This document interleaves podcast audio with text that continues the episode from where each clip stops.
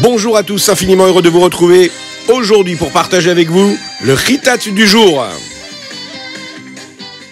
J'espère que vous allez bien, que vous avez passé un bon Shabbat aujourd'hui. Nous sommes le premier jour de la semaine de la parachat Vayechi.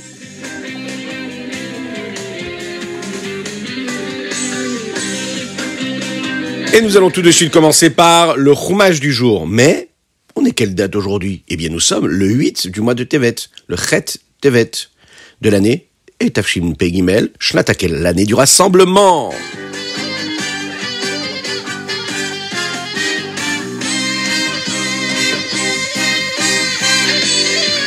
Alors, soyez bien attentifs aujourd'hui parce que la question, nous allons la faire et la trouver dans le Chumash du jour, c'est-à-dire la première partie, le Rishon. Dans cette paracha, nous allons raconter un petit peu eh bien, la fin de la vie de Yaakov. Vous savez que Yaakov, est arrivé en Égypte, il a été accueilli par son frère Yosef, c'est ce que nous avons lu dans la paracha avec ses frères, ils habitent tous à Goshen, oui mais voilà, Yaakov avance dans l'âge. Il a vécu combien de temps en Égypte? Écoutez bien cela, 17 ans. D'ailleurs, les commentaires de la paracha nous le disent, le bas à la Tourim. Il nous le rappelle, nous dit la valeur numérique du mot tov, tov, bon. Eh bien c'est, vous l'avez compris, tête, vav, bête, et si vous comptez comme il faut, avec vos petits doigts de vos mains, eh bien nous arrivons au chiffre de 17. Ce sont les 17 années les plus belles, les plus merveilleuses que Yaakov a pu vivre pendant sa vie. On va le voir dans le Hayom Yom que Yehuda a fondé une yeshiva juste avant que Yaakov soit arrivé. Et c'est en réalité les plus belles années qu'il a pu passer, puisque ses enfants, sa famille étudiaient la Torah, se comportaient comme il fallait. Il savait aussi qu'il allait quitter ce monde à l'âge de 147 ans non pas à l'âge de Avram et de Yitzhak. Il a demandé à Yosef de venir le voir, puisque Yosef était encore un homme très très très important en Égypte, et qu'il pouvait aider Yaakov dans ce qu'il aurait à lui demander. Yaakov a demandé à Yosef de lui faire jurer qu'il ne l'enterrera jamais en Égypte. Il avait beaucoup de raisons pour cela, et il ne voulait pas du tout être enterré dans un endroit où il y aurait, par exemple, la plaie de Kinim. Vous savez, un petit peu plus tard, quand il y aurait les dix plaies qui allaient s'abattre sur l'Égypte, parce que Paro ne voudrait pas laisser sortir le peuple juif d'Égypte. Il voulait vivre en Eretz Israël et terminer sa vie en Eretz Israël. Il voulait être enterré là-bas. Et vous savez, quand il y aura Triatamedim, quand Mashiach arrivera, eh bien, il voulait que son corps se lève directement et qu'il n'ait pas à venir depuis Chutz l'extérieur d'Eretz Israël. Il n'a pas voulu aussi que les Égyptiens euh, transforme son endroit où il a été enterré comme un endroit où ils allaient prier. Puisqu'ils avaient envie de prier, ils savaient que c'était injuste. Eh bien lui ne voulait pas du tout que les Égyptiens prient sur sa tombe. Et Yosef va donc promettre à son père et même jurer cela. Il va lui jurer de ne jamais le laisser en terre d'Égypte et de le ramener pour l'enterrer finalement en Eretz Israël. Et c'est ce qui va se passer dans l'histoire, nous le verrons dans les parachiotes qui arrivent Bezrat Hashem très prochainement. Vous savez que faire quelque chose de bon pour quelqu'un qui va quitter ce monde-là, c'est ce que nous appelons le chesed shelemet, une bonté de vérité. Pourquoi? Parce que parfois on rend un service à quelqu'un et en retour il va nous donner quelque chose. Donc on a été gentil avec lui, on a fait un acte de bonté, mais on sait qu'un jour ou l'autre il pourra nous rendre cet acte de bonté. Donc, bien sûr, c'est gentil d'être gentil, c'est bien de l'être. Mais quand on a quelque chose en retour, c'est ce qu'on appelle un acte quand même un peu intéressé. Mais quand on rend un service, quand on fait quelque chose de bon et de bien et de bienveillant pour une personne qui va quitter ce monde et qui ne va jamais pouvoir nous le rendre ici-bas sur terre, eh bien c'est ce qu'on appelle le chesed shenemet. Faire quelque chose de bien sans attendre quelque chose en retour. Yaakov va remercier Yosef, il va se prosterner devant lui afin de lui donner la force de garder ce serment qu'il a fait il va se prosterner devant Yosef. Mais avant cela, il va se prosterner devant la Shrina, la présence de Dieu qui était auprès de lui, autour de sa tête, depuis le moment où il est tombé malade. Il faut savoir que quand il y a une personne qui est malade, la Shrina, la présence de Dieu, se trouve autour de lui. Yaakov, il va remercier Hachem, remercier qu'il ait eu des enfants, qu'il se soit bien comporté, qu'il soit juif et pratiquant comme lui il le voulait. Vous vous rappelez que Yosef a eu deux fils? Un qui s'appelait Ménaché et un autre qui s'appelait Ephraïm. Ephraïm, le fils de Yosef, avait l'habitude d'étudier avec son grand-père Yaakov. Si vous avez vous aussi un grand-père qui peut étudier avec vous, courez vite étudier avec lui. C'est des moments qui sont tellement beaux, tellement magiques, tellement magnifiques. Et si votre grand-père, il est fatigué, eh bien, il faut insister et lui dire, papy, il faut étudier avec moi. Je veux que tu m'enseignes la Torah. Je veux que tu me racontes une belle histoire. Après que Ephraïm ait rendu visite à son grand-père Yaakov, eh bien, son grand-père est tombé vraiment malade. Et donc Ephraïm le dit à son père, il le raconte. Yosef va prendre son fils Ménaché, qui avait à cette époque-là 25 ans, et Ephraïm qui lui avait 24 ans, afin qu'il puisse recevoir une belle bracha, une belle bénédiction de Yaakov juste avant qu'il quitte ce monde-là. Ephraïm va dire à Yaakov que Yosef est là. Et puisque Yosef, c'était un homme qui était très important, eh bien Yaakov, alors que c'était son père, s'est redressé sur son lit, bien qu'il soit malade. Et Yaakov a raconté à Yosef la bénédiction qu'Hachem lui a donnée. Il lui a dit, tu sais, Dieu m'a promis qu'un jour, cette famille-là de 70 âmes qui est arrivée en Égypte deviendra un grand peuple, un très très très grand peuple.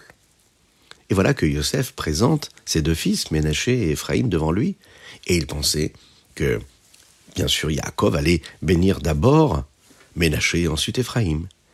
Et qu'est-ce qui se passe? Yaakov, vous le savez, il va inverser ses mains et il va d'abord bénir Ephraïm et ensuite Ménaché. Yaakov lui dit, tu sais, ils font partie maintenant des tribus d'Israël.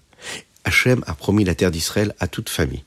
Il va lui expliquer cela. Il lui dit, voilà, il faut savoir que ta maman, Rachel, elle a fait Messirut Nefesh, elle a donné sa vie, et elle va toujours donner sa vie. D'ailleurs, elle est toujours enterrée à Bethléem. Et on le dit jusqu'à aujourd'hui. Elle pleure et elle s'inquiète de chacune et chacun d'entre nous dans le peuple juif. Elle pleure pour ses enfants, afin qu'il ne leur arrive rien de mal, de négatif. C'est la raison pour laquelle ici Yaakov explique à Yosef lui dit si je te donne le mérite à toi à tes enfants de faire partie des Shvatim, de faire partie des tribus d'Israël et leur donner une part dans la terre d'Israël. C'est pour cela, c'est beaucoup par son mérite. Elle a été enterrée autre part que dans la Meharat à Marpella. Parce qu'Akadosh Baruch voulait qu'elle soit là toujours pour prier à chaque fois qu'il y a une personne qui marche et qui se prépare à avancer sur cette route-là. Voilà que Yaakov se prépare pour faire la bénédiction. Ménaché et Ephraïm sont devant lui, mais le texte nous dit que le roi HaKodesh, l'Esprit Saint de Yaakov, est parti de lui. Il s'est dit, mais peut-être que les enfants de Yosef ne sont pas des enfants qui sont des bons juifs, des bons tzadikim, et que c'est pour ça que c'est arrivé. C'est la raison pour laquelle Yosef va montrer à son père qu'en effet ce sont de bons juifs et qu'ils sont nés d'un bon mariage bien caché. Yosef va même lui montrer sa ktouba, afin qu'il puisse être tranquille et être serein. Yosef a bien fait attention à cela, même s'il habitait en Égypte, il a gardé ses valeurs sa valeur que son père lui avait inculquée et que toute sa famille avait toujours respectée. Yosef va prier. Il va prier pour que le roi Hakodesh, l'Esprit Saint, revienne sur son père, afin qu'il puisse bénir Ménaché et Ephraïm. Et c'est ainsi que cela va arriver. L'Esprit Saint, le roi Hakodesh, va revenir chez son père Yaakov, qui lui va demander à Yosef de lui emmener ses enfants, afin de pouvoir les bénir.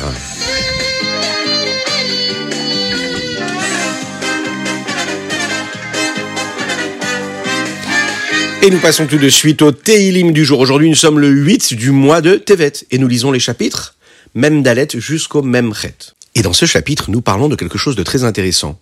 Nous parlons de ce qu'il va se passer quand Mashiach arrivera.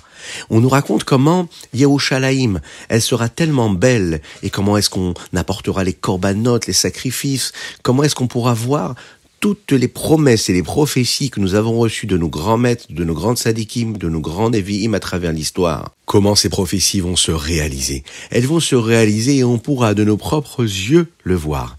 D'ailleurs, vous savez que dans un des psukim, des versets de ce chapitre-là, 48, on nous dit les mots Ismar Artzion. Vous imaginez ce que cela veut dire? Ça veut dire que même la montagne de Tzion, elle va se réjouir lorsque Mashiach viendra. Vous imaginez une montagne qui chante, une montagne qui danse, et puis les arbres qui glorifient, qui se réjouissent.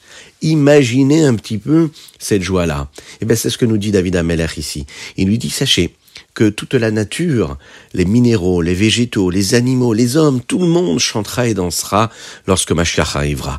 On est tellement impatient de le voir, ce Mashiach, qu'il faut encore agir, encore faire des mitzvot, encore des actes de bienveillance, afin qu'il puisse arriver tout de suite. Et maintenant, tout de suite, là, maintenant, maintenant.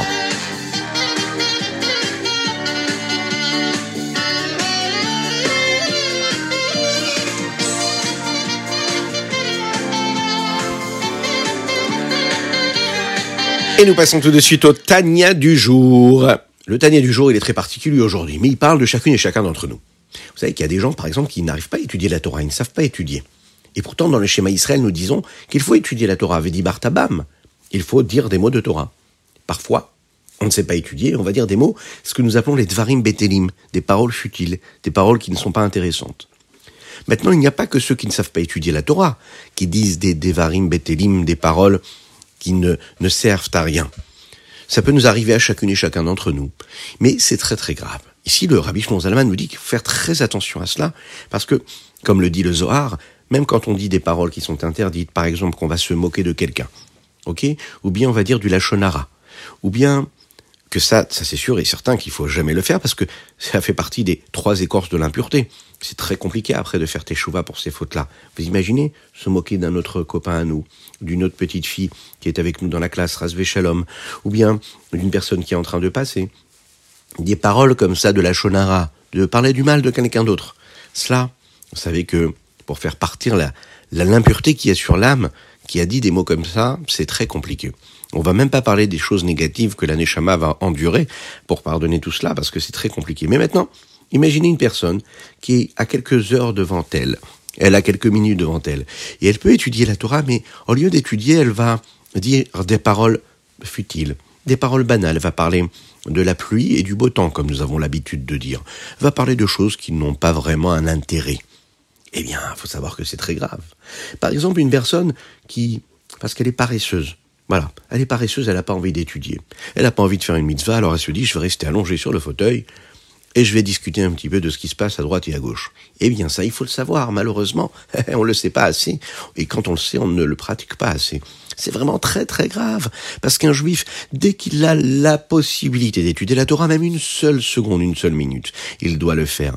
Ne jamais perdre du temps faire en sorte que toutes les parties de son intellect, sa sagesse, sa compréhension, afin que tout ce qu'il est en possibilité d'utiliser soit toujours utilisé dans la Gdusha, dans la sainteté. Et le rabbi Zalman, pour finir, nous parle aussi d'autre chose. Il nous dit voilà, une personne qui va étudier des sagesses profanes, qui ne sont pas des sagesses de la Torah, de la sainteté de la Torah. Il va utiliser sa compréhension, sa connaissance, son sa capacité de discernement et son intellect pour des sagesses qui sont profanes, qui font pas partie de l'étude de la Torah et de la Gdusha, de la sainteté. Eh bien, à ce moment-là, il est en train d'habiller, d'envelopper son intellect par des forces d'impureté. Et ça, c'est très très grave. Il faut faire très très très très attention parce qu'on peut faire tomber cela réellement dans des moments ou dans des forces qui nous dépassent complètement, qu'on ne peut plus maîtriser. Maintenant, une personne qui va, par exemple, euh, apprendre un métier, qui lui demande des sagesses qui ne sont pas des sagesses qui sont décrites dans la Torah pour apprendre un métier pour pouvoir nourrir son foyer, travailler et gagner sa vie, alors à ce moment-là, on va lui permettre de le faire si c'est pour servir Dieu grâce à cela ou pour pouvoir étudier la Torah comme il faut. Là, c'est particulier. C'est aussi la raison pour laquelle les grands sages comme Maïmonide, Nachmanide, le Rambam, le Ramban, eux, ont eu cette force-là d'étudier toutes ces sagesses-là parce que c'est ce qui leur permettait de comprendre un peu plus la Torah et de nous l'expliquer. Eux avaient ce mérite. On n'a peut-être pas tous le mérite et la force qu'avaient le Rambam et le Ramban. Donc il faut faire très très très très attention avec les sagesses profanes, les sagesses qui sont autres que les sagesses de la Torah et de la Gdusha.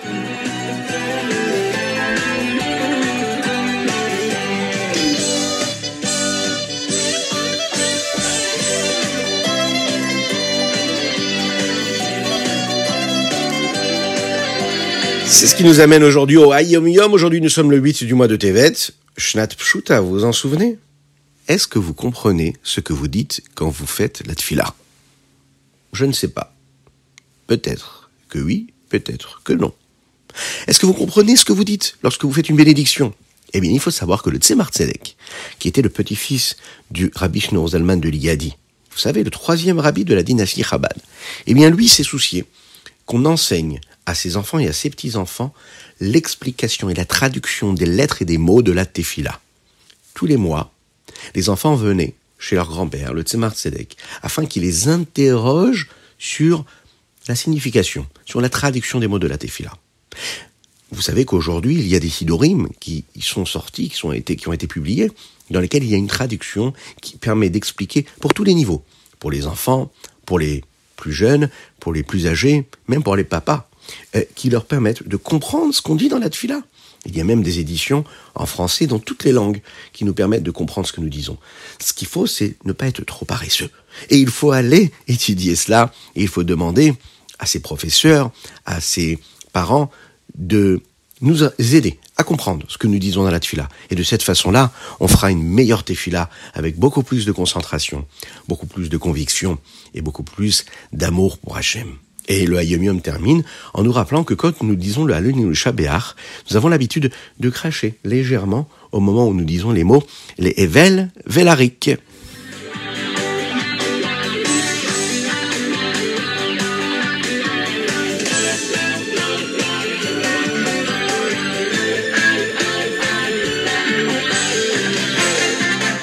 C'était le Ritat du jour, j'espère que vous avez passé un bon moment. N'oubliez pas de le partager avec vos amis. Je vous rappelle que les dédicaces, elles sont à faire sur toraaudio.fr. Vous avez l'adresse sur les publications, n'hésitez pas à vous inscrire.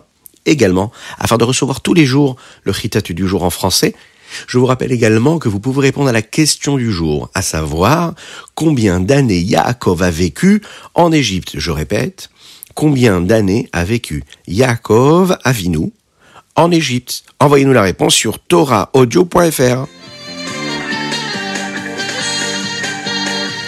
La dédicace du jour, c'est un énorme Mazel Tov pour Shaina Bracha, qui aujourd'hui fête ses 9 ans. On lui souhaite un Mazel Tov, une année pleine de bonne santé, de réussite matérielle et spirituelle.